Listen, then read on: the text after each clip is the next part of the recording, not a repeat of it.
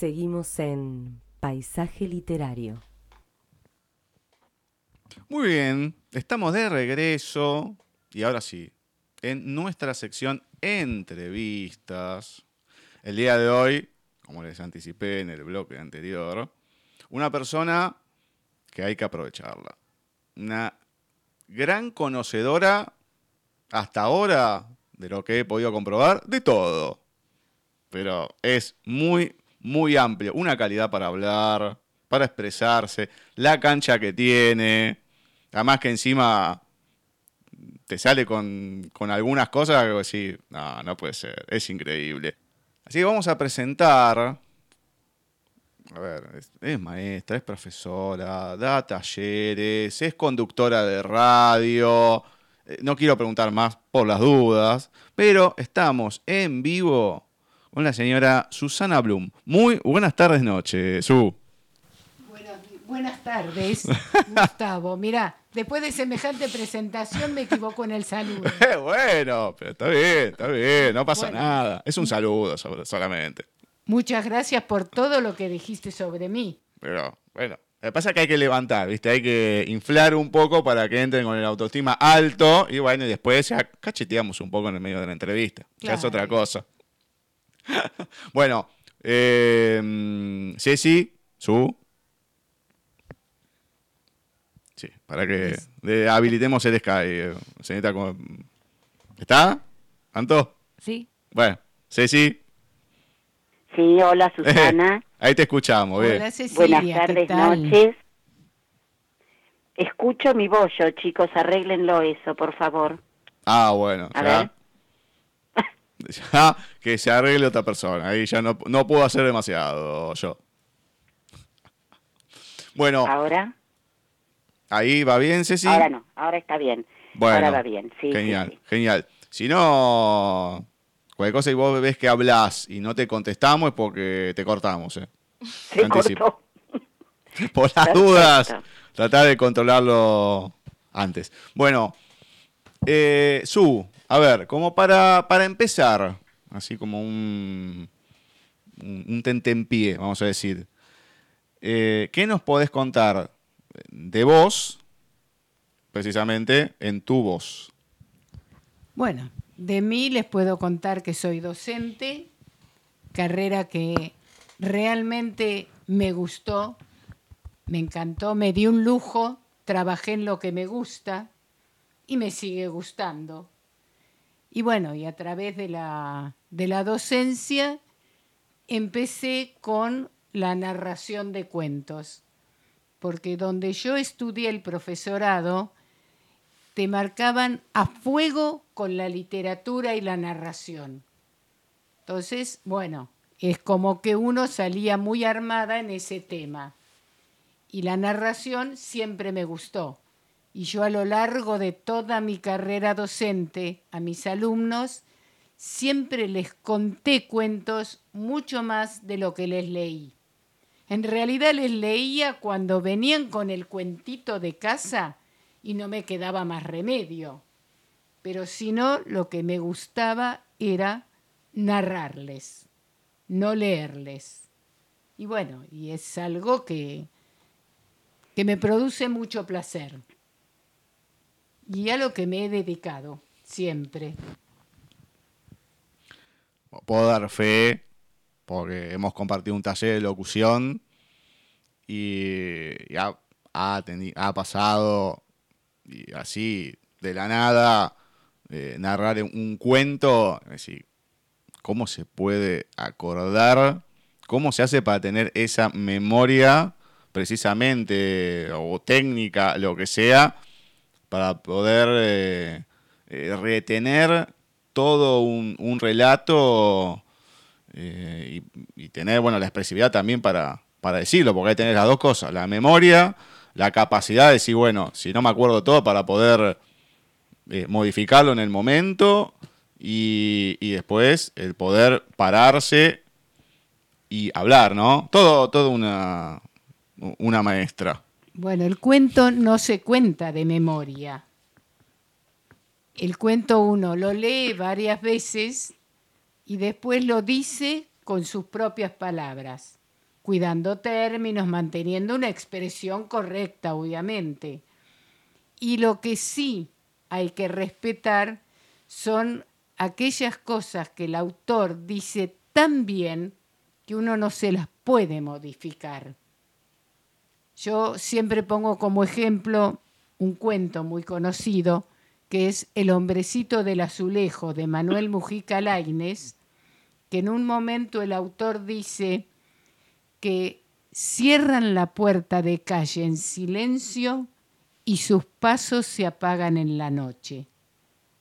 No hay mejor manera de mostrar esa imagen que decirlo con las mismas palabras del autor. Entonces esas cosas uno las tiene que respetar y después contarlo con las palabras de uno. Entonces, no es un ejercicio de memoria, porque vos te olvidás una palabra y no podés seguir. Ah, pero tenés que tener esos, esos ciertos elementos que tiene la, el, el relato, los puntos clave, porque ahí, si ahí te pasas algo de alto que es importante Ah, para la historia, sí. bueno, tenés que tener en cuenta eso. Y después, bueno, cosas puntuales como decís vos, vos fíjate, remarcás el hombrecito de azulejo. Yo en su momento, primero, tengo las dos historias. Hace poco a una persona mm, se me llevó un libro y le digo, léete tal cuento y después me contás. No me contó nada hasta ahora, así que no sé si lo leyó, si no lo leyó Eh, o qué. no, no lo leí. Muy bien. Tampoco me acuerdo cuál era. Ah, bueno. Y precisamente el que nombró, el hombrecito del azulejo. Ah. ¡Ay, Dios mío! Bueno, y a Ceci, en su momento, cuando empezó, cuando yo empecé en el taller literario, o un poquito después, se lo regalé también.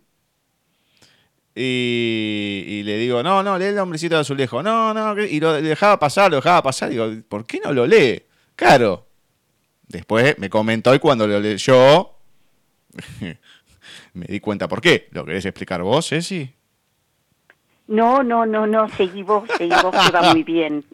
Ceci es una persona que se mete tanto en la historia que la puede leer un millón de veces, pero si es algo así medio emotivo, no, se está con las lágrimas a flor de piel.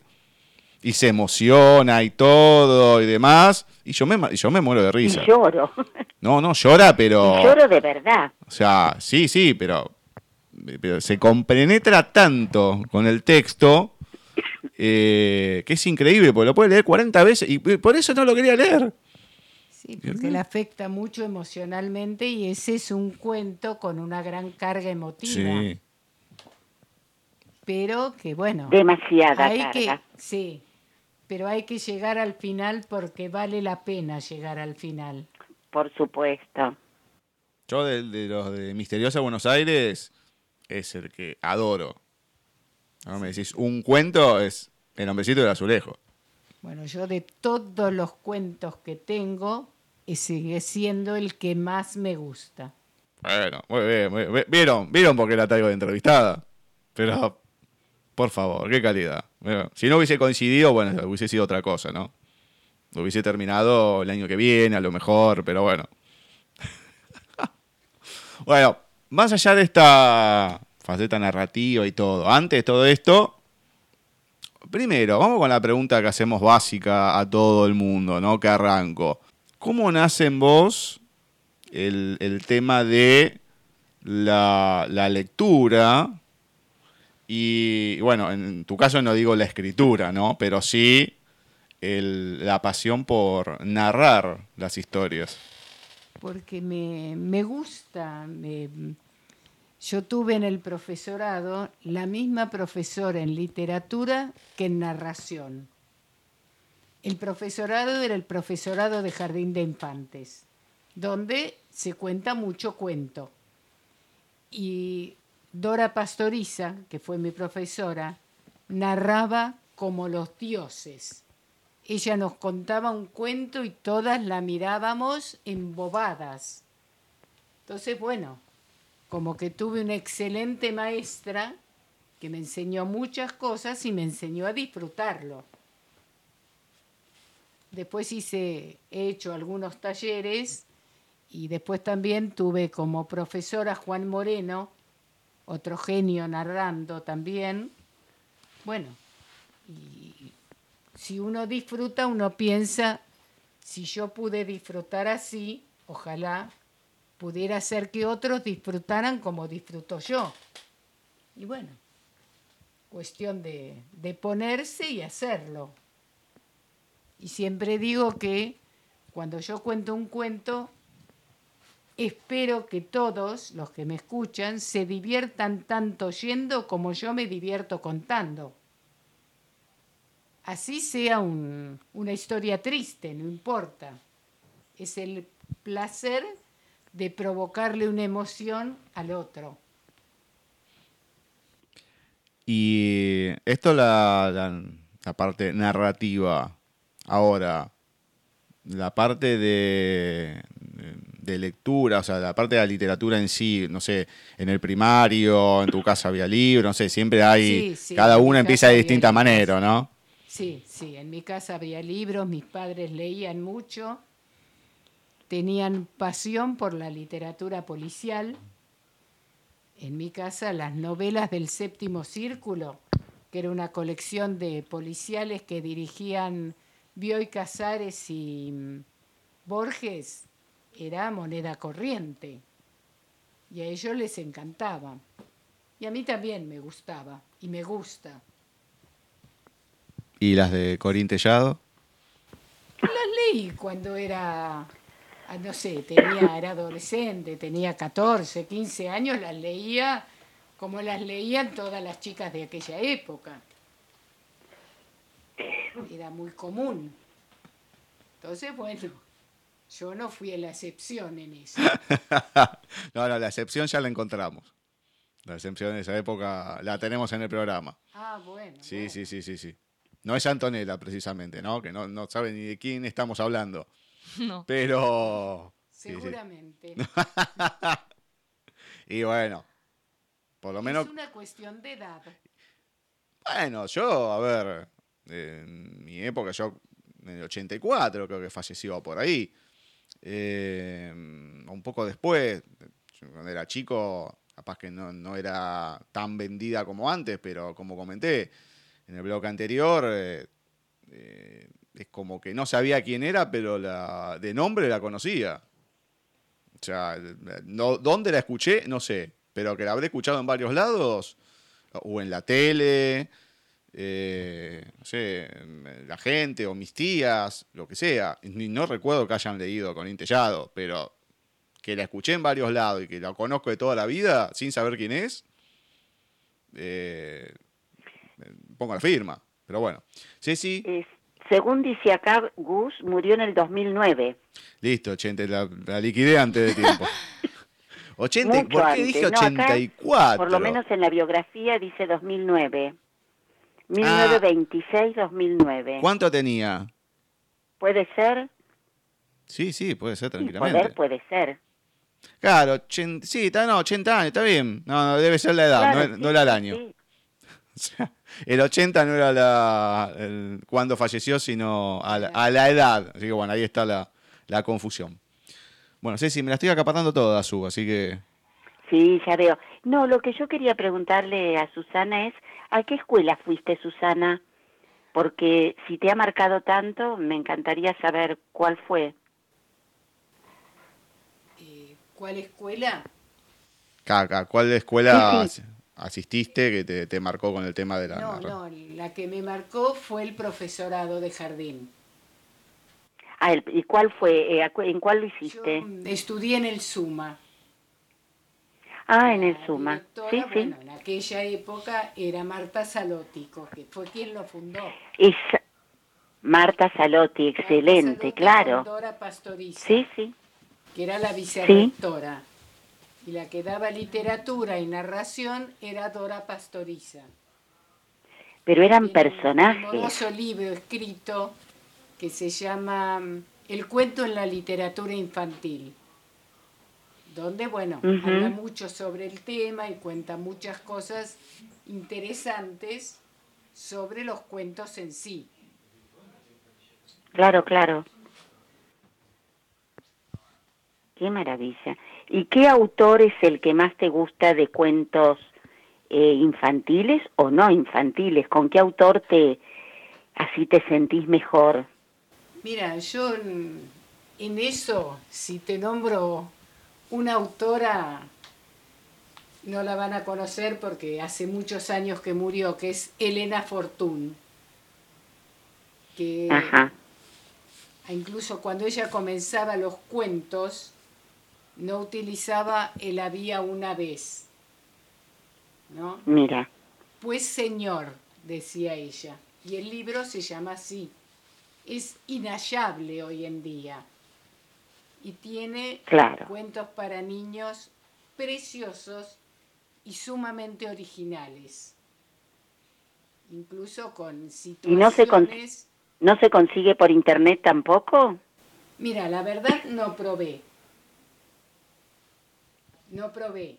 Vamos a hacer la investigación. En mis épocas de profesorado ya estaba totalmente agotado. Bueno, habría que buscarlo a ver si encontramos algo.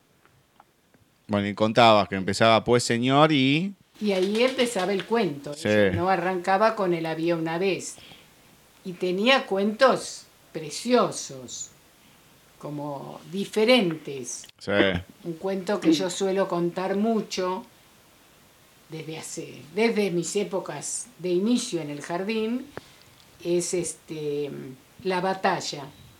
Se llama, que es una pelea entre un grillo y un zorro. Que ya ¡Ay, qué a lindo! partir de ahí son que uno le parece mentira que puedan enfrentarse un grillito con un zorro. Y bueno, y se enfrentan. ¿Te lo acordás como para...? Ay, yo iba a preguntarle lo mismo. ¿Para contarlo? Claro. Sí. Bueno, te escuchamos entonces. Miren que en un momento del cuento voy a pedir ayuda, ¿eh? Eh, eh, bueno, ya tenemos a la señorita Antonella acá ¿Está? dispuesta. Sí. No, no, pero en eso cuento con todos, ¿eh? Bueno, dale, Vamos. dale, dale. Bueno, era un grillito chiquitito, chiquitito, que vivía en una cuevita chiquitita, chiquitita, al lado de la cueva grandota de un zorro. Todas las noches el grillo salía a la puerta de la cuevita y le cantaba a las estrellas. Cri, cri, cri, cri, cri y no lo dejaba dormir al zorro.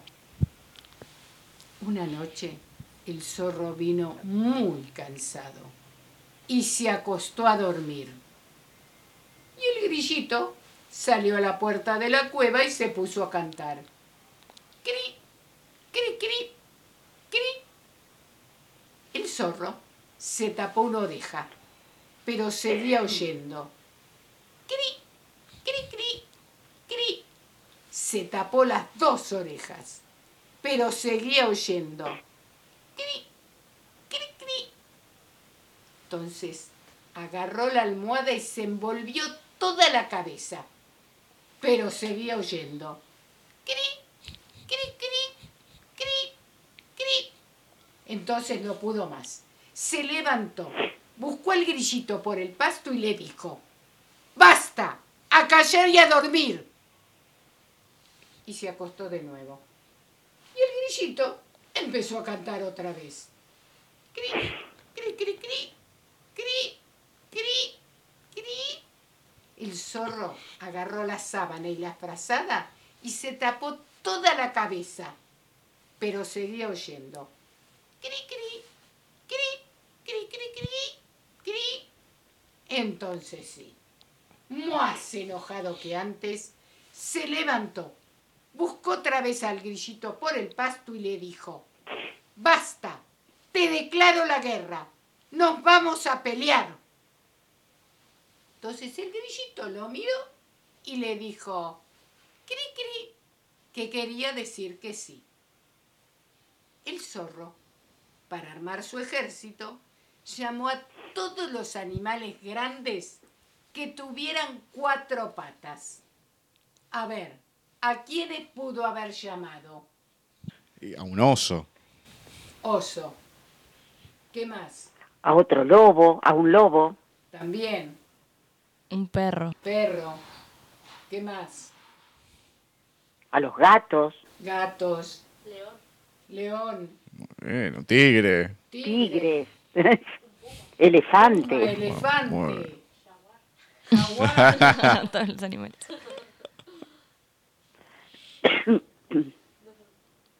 Mm, jirafa. una jirafa, un cerdo, una vaca, un toro, a todos los que encontró. Y el grillito llamó a todos los bichitos chiquititos. A ver, ¿a quiénes se les ocurre que llamó? Hormiga. Hormiga. Un mosquito. Mosquito. Una abeja. Abeja. a las arañas, Sí, ¿quién más? Eh, las las arañas. avispas. Sí, Los tábanos. también. Esos son jodidos. También. A las abejas. Las cucarachas. Gusanos. También. A los bichos bolitas. A los bichos bolitas. Eso. Sí. son peligrosos. Y el grillito hizo un ejército todo de bichitos. Pero una avispa, muy pícara la avispa, fue y se metió entre los pelos de la piel de los animales que tenían pelo. Y escuchó que el zorro les decía, si la batalla está ganada, llevaré la cola levantada. Si la batalla está perdida, llevaré la cola caída. Entonces fue volando rápido, rápido hasta donde estaba el grillito y le contó todo en el oído. El grillito dijo, cri, cri, y nada más.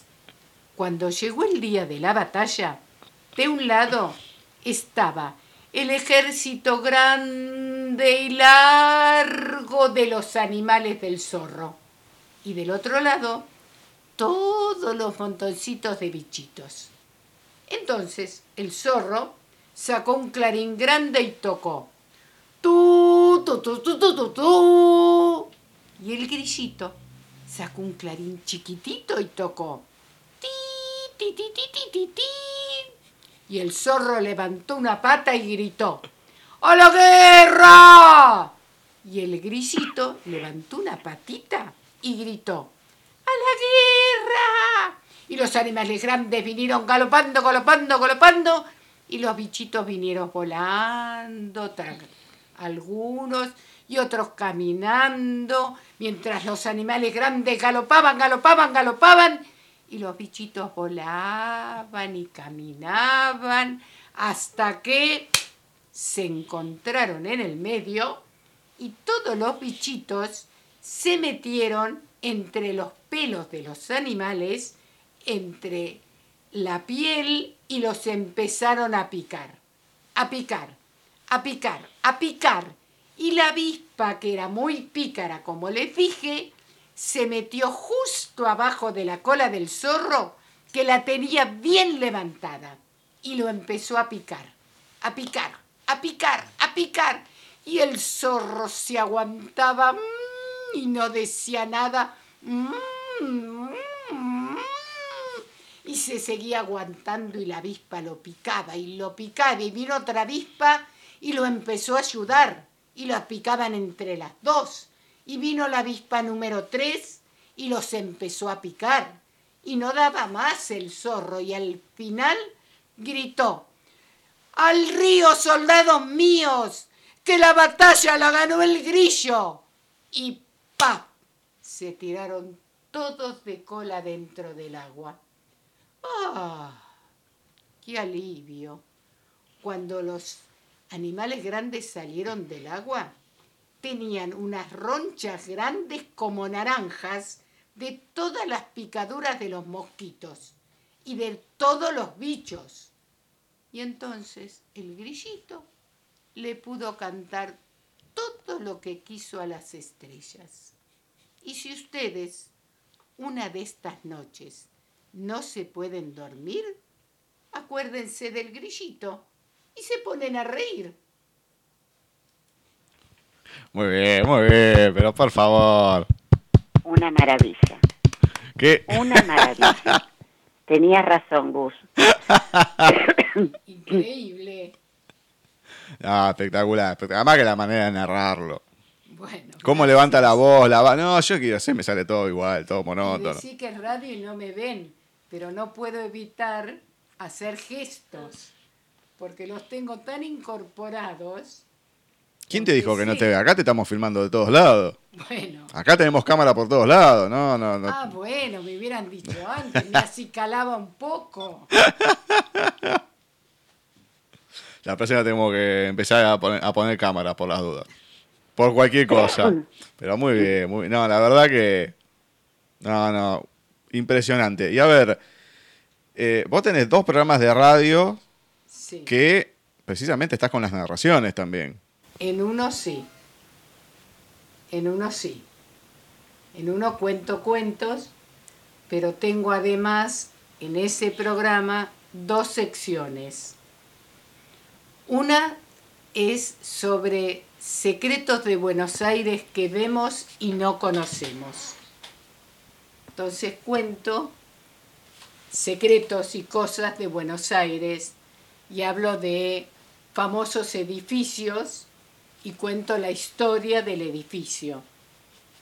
Y lo, de, lo voy describiendo, bueno, cómo es el estilo, cómo son las luminarias y las diferentes características que tienen de mobiliario. Por ejemplo, en este momento, hoy, empecé con la Biblioteca Nacional, toda la historia de la Biblioteca Nacional. Y después tengo otra sección que se llama Me han dicho un dicho, donde cuento el origen de los dichos populares, de los cuales tenemos montones. Yo misma me asombré a medida que pasaban los programas la cantidad de dichos que tenemos. No somos conscientes de la cantidad de dichos que tenemos. Increíble. Además que muchos lo decimos y no sabemos el origen, ¿Por qué, significa, Sí. ni nada. Y tienen, tienen un origen. Muchísimos son de origen español, los hemos heredado. Y otros son de origen italiano. Algunos tienen raigambre en la Biblia, por ejemplo. Pero todos tienen un origen, de alguna parte salieron. En alguna circunstancia en especial. Claro. Algunos también ¿Y que dónde son... te informás sobre eso, Susana? Bueno, en libros, me he comprado libros sobre el tema, bueno, y busco.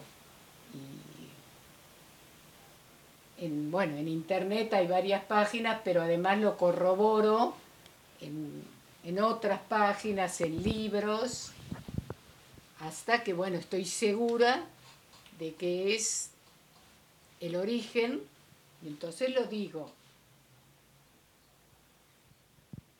es fascinante también. Vos estás en Radio ¿Tenés General... presente alguno en este momento?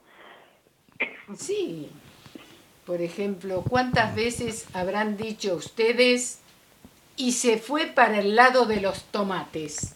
Sí.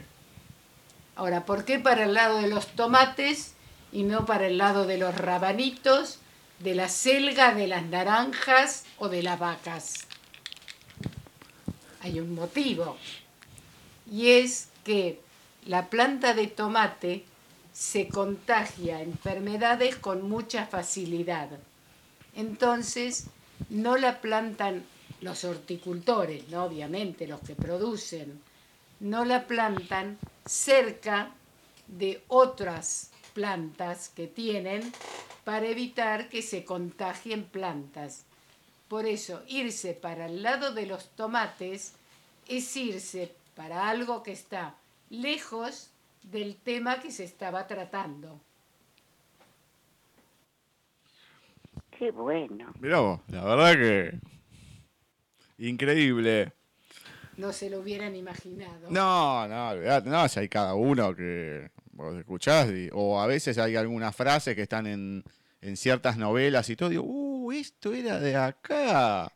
Sí, Mirá vos, o sea, a veces porque lo dijo un, un personaje en una novela, y no tenés ni idea que, que venía de ahí, y bueno, y al leer decís, uy, mirá, ¿de dónde? Y te das cuenta, pues ya el autor, no sé, o...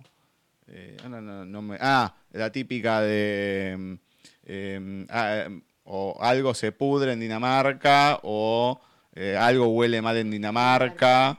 Eso es, si no me equivoco, creo que está en Hamlet. Muy bien, muy bien, exactamente. El otro día estaba revisando para hacer una pregunta y, claro, bueno, sabía que era el rey de Dinamarca y demás, qué sé yo, y en una parte, tac, algo huele mal en Dinamarca, pero bueno, si me la calman, depende la, la traducción.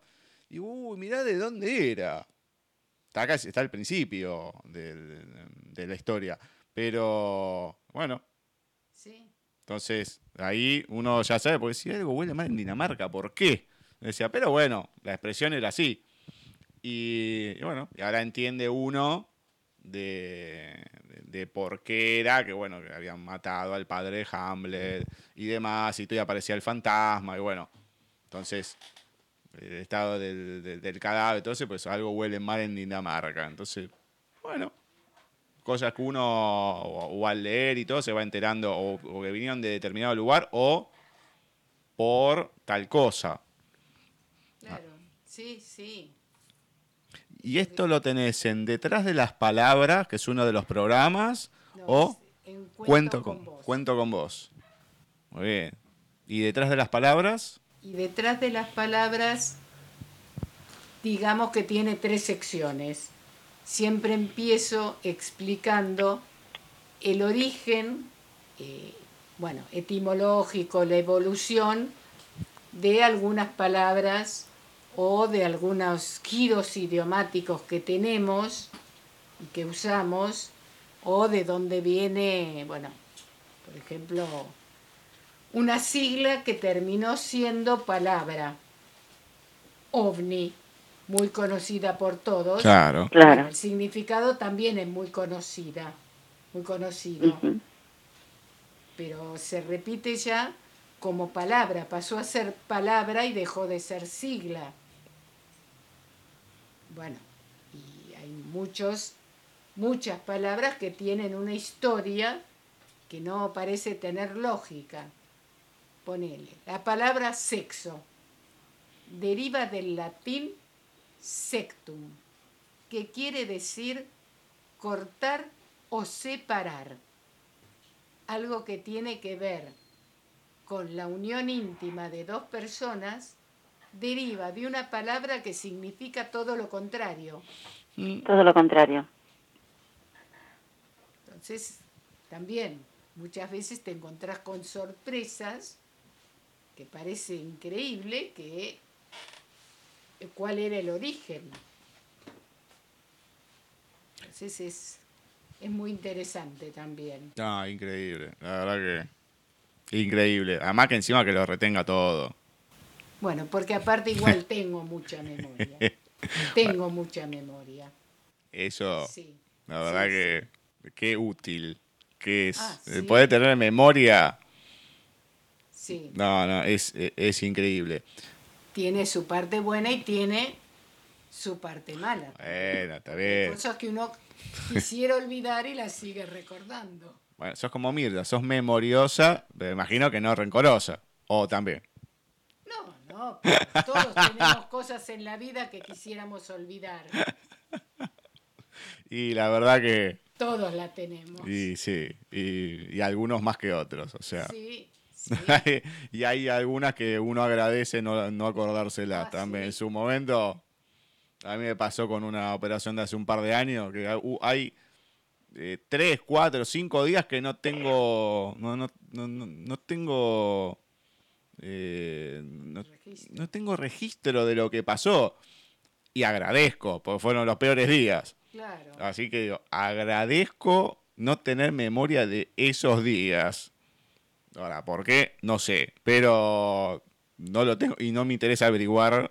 Ay, ¿qué pasó? No, ya está, dejalo. Por algo no me acuerdo, así que No. ya está, no me, no me preocupo. Total, estaba internado todo, así que No me calienta acordarme de esos No. cuatro o cinco días, la verdad. No me interesa demasiado. Claro, por eso tiene, como todo, tiene su parte buena y su parte mala. Marcel Proust decía que algo es cruel como la memoria. La verdad que. Y es cierto. Bueno, hay algunos que, que conozco que memoria cero, ¿eh? No sé si estarán felices, pero sí, la verdad que tienen. no- es más, memoria cero, no tienen registro de, de nada. O sea, es más, gente que vos capaz que decís una, una frase y al minuto te está diciendo la misma frase que ya dijiste y vos te lo quedás mirando diciendo, pero, a ver. sí. Y a veces, varias veces en, en una, en, en una hora. Y vos decís, pero querido, o sea, o no me estás prestando demasiada atención lo que estamos haciendo. Yo creo que es eso, Gustavo, es eso, es falta de atención. Eh, Ahí es falta de atención. pero habrá que repetir la misma frase. Decís, bueno, tenés cosas para decir. Pero repetir la misma frase, la ma- todo igual. Y decís, o, o me está gastando o, o hay un problema bastante grave. Eh, y yo creo que sí, es más la segunda. Eh, pero bueno, vamos, vamos a dejarlo ahí. ¿Tenés alguna otra historia para contarnos? Bueno, les voy a hacer una confesión. Cada vez que estuve de novia, yo fui una ladrona de medias. Sí, porque me gustaba, no sé, al otro día cuando salía de mi casa, irme sabiendo que me había llevado las novias del chico que había pasado la noche en mi casa. Eso de salir a la mañana con los pies envueltos en 80% de algodón y 20% de fibra, ay, me, me parecía una sensación maravillosa. Por eso le robé medias a casi todos. Al cineasta, al estudiante, al comerciante, al que practicaba video, al pintor, al muchacho ese de que vivía a unas pocas cuadras de mi casa, también. Porque esas medias robadas se llevaban muy bien con todas mis reuniones de trabajo, con los apretones de manos, con el capuchino de la máquina del café, porque era como, no sé, como que me sentía segura, protegida. Era como si llevara a ese muchacho a pasear conmigo. Íbamos caminando los dos juntos por la calle hasta cuando salía del trabajo y volvía a mi casa. Así que con el tiempo me di cuenta de algo, me di cuenta que mm, tenía todo tipo de medias. Tenía a rayitas, con lunares, con pintitas, con guardas, con elástico más fuerte, con elástico más suave. Tenía blancas, azules, a ver, tenía verdes, algunos pares negros, un par rojo, hasta tenía un par violeta. Pero también me di cuenta de algo, que, bueno, había algo que nunca pude conseguir. Por eso a lo mejor ustedes saben y me pueden decir, ¿dónde puedo conseguir medias naranja? Ay, qué bueno. Qué bueno, qué bueno. Muy bueno, muy bueno, muy bueno. La verdad que. De este cuento no Excelente. puedo decir la autora porque me lo mandaron por internet y no tenía autora. Claro. Excelente. Nada más que la gracia. Voy a seguir remarcando lo mismo. Porque uno puede narrar algo y todo, pero hay que tener gracia para. para. Gracia y la desenvoltura para poder contarlo y demás y hacerlo interesante. Por este mismo texto, por cualquier otro, y, o sea, no es lo mismo. Entonces, lo, lo que vos Todo comentabas. se de- aprende, todo se aprende. Ah. Bueno, obviamente, obviamente. Por eso son bastan- bastantes años de, de estar eh, perfeccionándolo y todo. Pero Aprende más la experiencia, bueno, también es fundamental. Y comen- queda poco tiempo, pero quiero que me comentes tu experiencia así, digamos, con eh, maestra, digamos, jardín, preescolar, primaria. O sea, en, en cuál era, en, digamos, en, en el ámbito donde con los chicos de qué edad eran con los que más, eh, eh, con más cómoda te sentías y por qué. Bueno, yo, si bien yo soy maestra de primaria y de jardín, siempre trabajé en jardín. Y siempre con chicos de cuatro o de cinco años. Los de cuatro me encantan, pero los de cinco me apasionan. Porque está todo el despertar intelectual, que empieza también a fines de los cuatro, pero a los cinco, cuando empiezan a hacer las relaciones entre las letras y el sonido y las relaciones entre los números y todas las asociaciones, es fascinante, porque empiezan a partir del nombre propio, a escribir su propio nombre en letra de imprenta, mayúscula, letra por letra. Entonces, después, viendo carteles, relacionan tal letra está en mi nombre, tal otra está en el nombre de mi papá, por ejemplo, o de fulanito. Y empiezan a asociar el sonido y empiezan muchos, como que a final de la sala de cinco, logran como leer algunas cosas. ¿Por qué? Bueno, porque simplemente asociaron y van uniendo. Y todo ese proceso es maravilloso. Acá tenemos las que más cerca estuvieron de, de esa época. Eh, en quinto ustedes tenían eh, que tenían que empezaban a amasar y todo, o era más en cuarto. Mm, yo no. ¿Cómo que no? Te- Vos decís sala de cuatro y sala, sala de cinco. cuatro y sala de cinco. eh. Ah, pensé que estabas hablando de... Dijiste quinto año y me imaginé la secundaria. Perdón, ¿qué, qué dijo quinto año? No, no, dijiste quinto. No, no, no, no, otra más que tengo que no, no escucha lo que uno dice. Yo nunca dije quinto año. Estamos hablando de cuatro y cinco años. Sí, en, en... Me acuerdo que en sala de cuatro, sala de cinco nos hacían ya... Una vez hice pan, todo. A Coti hasta hace poco también. Coti, de, de la, la hermana más chiquita de 8, le comentamos a la gente, ¿no? Sí, Estas son más grandecitas, 19, 17, casi 20 una. casi. Sea, es, es muy breve, por decirlo así, una semana y un poquito más.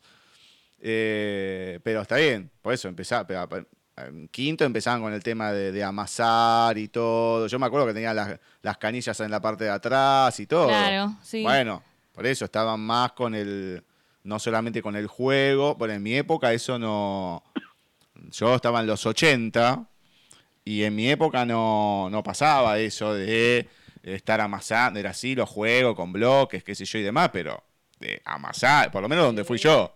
Y eso nunca lo hice. Sí, no te acordarás, Y es posible. pero sí, escúchame, se hacía.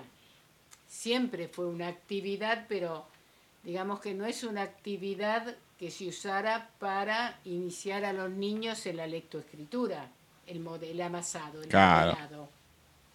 No, se hacen otro tipo de juegos y de actividades. No, está bien, pero yo decía, bueno, como que. Eh, no, no, no creo que en cuarto, pero como que en quinto empieza, uno empieza a hacer otras cosas. eh, obviamente que no es cuando recién empieza, ¿no? Eh, a eso lo que iba. Yo en cuarto me acuerdo más de, de, de poco que me acuerdo, en realidad. Creo que los dos lo- me acuerdo lo mismo. De más de, de jugar o de dibujar o hacer ese tipo de cosas. Obviamente cuando uno va siendo más grande, va eh, haciendo otras. Yo me acuerdo en, primer grado que hoy, la otra vez lo estábamos hablando, como que parece que van avanzando y con con avanzar a veces como que van retrocediendo en algunas cosas. Pues yo me acuerdo en primer grado de entrar y estar arriba del pizarrón, todas las letras del abecedario en cursiva y en imprenta. No, en cursiva, en minúscula y mayúscula. Eh, no digo que aprendí a escribir en primer grado, pero como que mm, ahora creo que Ceci me comentaba que entre en primero y tercero eh, empezaban con el tema de la escritura. A veces hay algunos chicos que eh, recién en tercero empiezan a escribir y todo. Grado. Sí. No, lo que yo te comentaba, tenés que que con el tema de la, lecto- de la psicogénesis se le dio a los chicos, eh, por allá por el año 93-94, eh, una etapa que era cíclica, el tema de la escritura. Entonces, de primero a tercero, se los esperaba hasta que leyeran y escribieran bien, o sea, no podían repetir primer grado ni segundo, había que esperar ese ciclo. Eso fue con la psicogénesis. Ah, pero no todos llegaban empezaron a... así, en- como dice Susana, Claro, con la pero no letra todos en primero o en segundo. otros. Pero el segundo ya tenés que poder escribir. Sí. No, seguro que sí. del- Primero también salen escribiendo y segundo sí. también. Pero me acuerdo que la ley, en primaria, por lo menos acá de la ciudad de Buenos Aires, les daba esa oportunidad de que cuando los chicos o escribían todo junto o, o cortaban letras, llegar hasta tercero sin que los hicieran repetir. Ese era el tema. Ese es un tipo de concepción, viste, que depende cómo la apliques. Tiene Ah, sus por supuesto. Y no las tiene también. No, no, desde ya. Depende de, de muchas cosas. No es algo para tomar así de manera aislada, porque tiene otras implicancias. Viste, como...